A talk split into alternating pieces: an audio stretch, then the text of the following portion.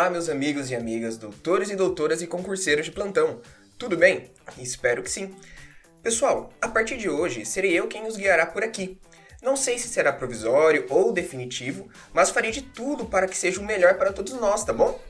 Nesse episódio, vamos falar sobre servidor público e provimentos originário e derivado.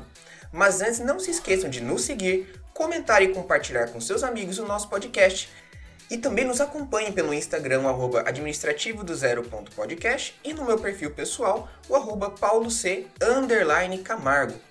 Vamos lá.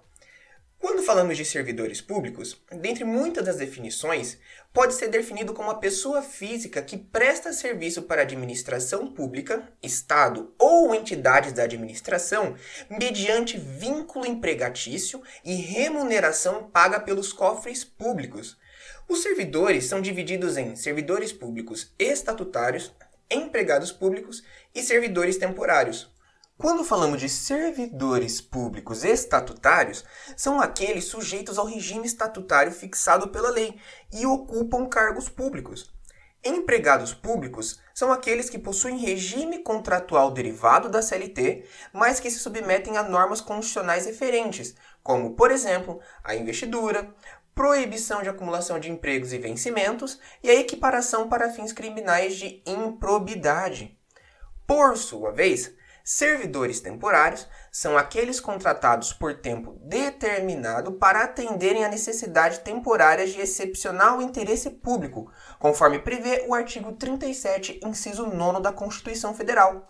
Neste caso, exercem função de regime jurídico especial fixado por lei de cada unidade de federação, mas que não se vincula definitivamente com a administração pública.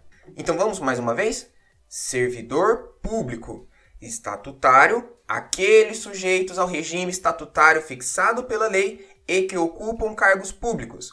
Empregados públicos são aqueles que possuem regimento contratual derivado da CLT, mas que se submetem a normas constitucionais referentes, como, por exemplo, investidura, proibição de acumulação de empregos e vencimentos e equiparação para fins de criminais de improbidade. E servidores temporários são aqueles contratados por tempo determinado para atenderem a necessidade temporária de excepcional interesse público, conforme o próprio artigo 37, inciso 9 da Constituição Federal.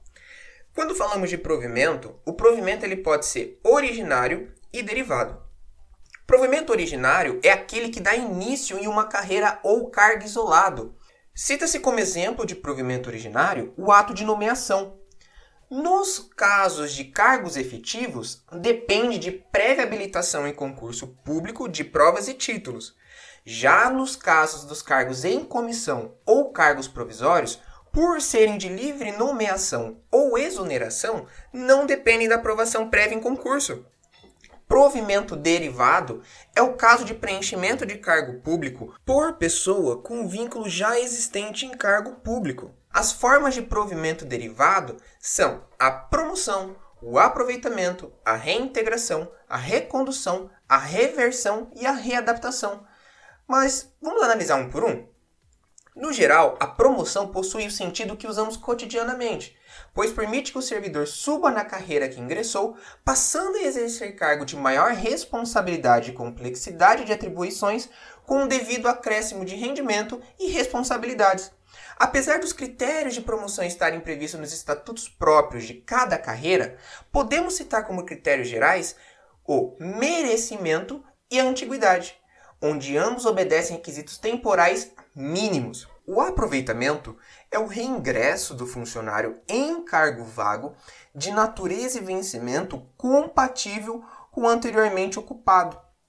Reintegração está prevista no artigo 41, parágrafo 2 da Constituição Federal e trata-se do reingresso de funcionário estável pela invalidade dada por sentença judicial da demissão ou por anulação da demissão pela própria administração.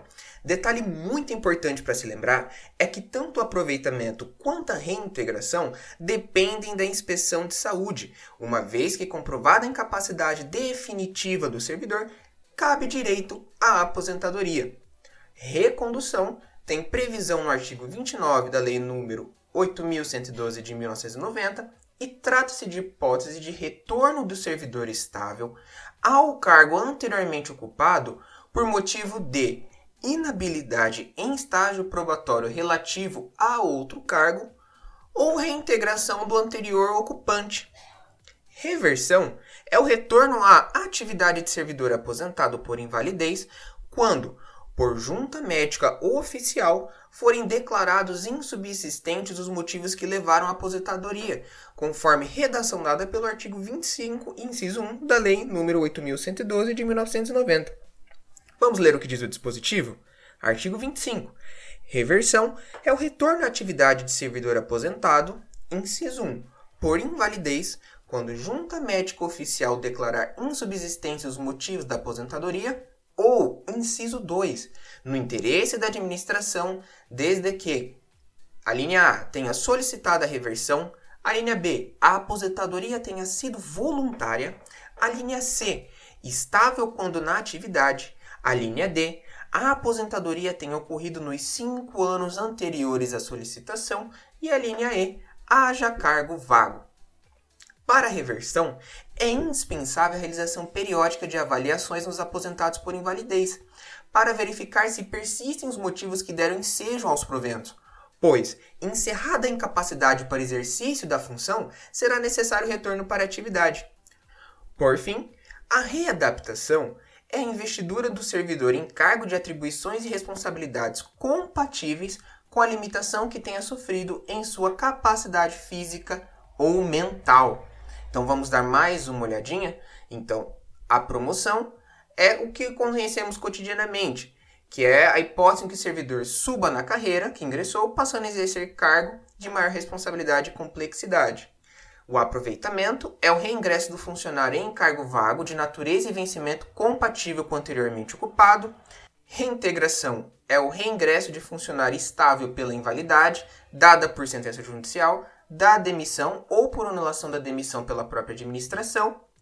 A recondução é a hipótese em que, ao retorno do servidor público estável ao cargo anteriormente ocupado por motivo de inabilidade em estágio probatório relativo a outro cargo ou reintegração do anterior ocupante. Reversão é o retorno à atividade de servidor aposentado por invalidez, quando por junta médica forem declarados insubsistentes os motivos que levaram à aposentadoria. E a readaptação é a investidura do servidor em cargo de atribuições e responsabilidades compatíveis com a limitação que tenha sofrido em sua capacidade física ou mental. Mas, minha gente, como tudo que é bom dura pouco, por hoje vamos encerrando por aqui também. Mas me diga, gostaram do episódio de hoje? Siga o nosso podcast em todas as plataformas disponíveis e venha nos dar sua opinião quanto ao tema, ou então sugestões para os próximos episódios no Instagram, arroba administrativo do zero.podcast e no meu perfil pessoal, arroba pauloc, underline camargo. Lembre-se que pelo Instagram sempre há dicas complementares de cada episódio. Acaba que um complementa o outro. Então é isso, meu povo. Um forte abraço e até a próxima.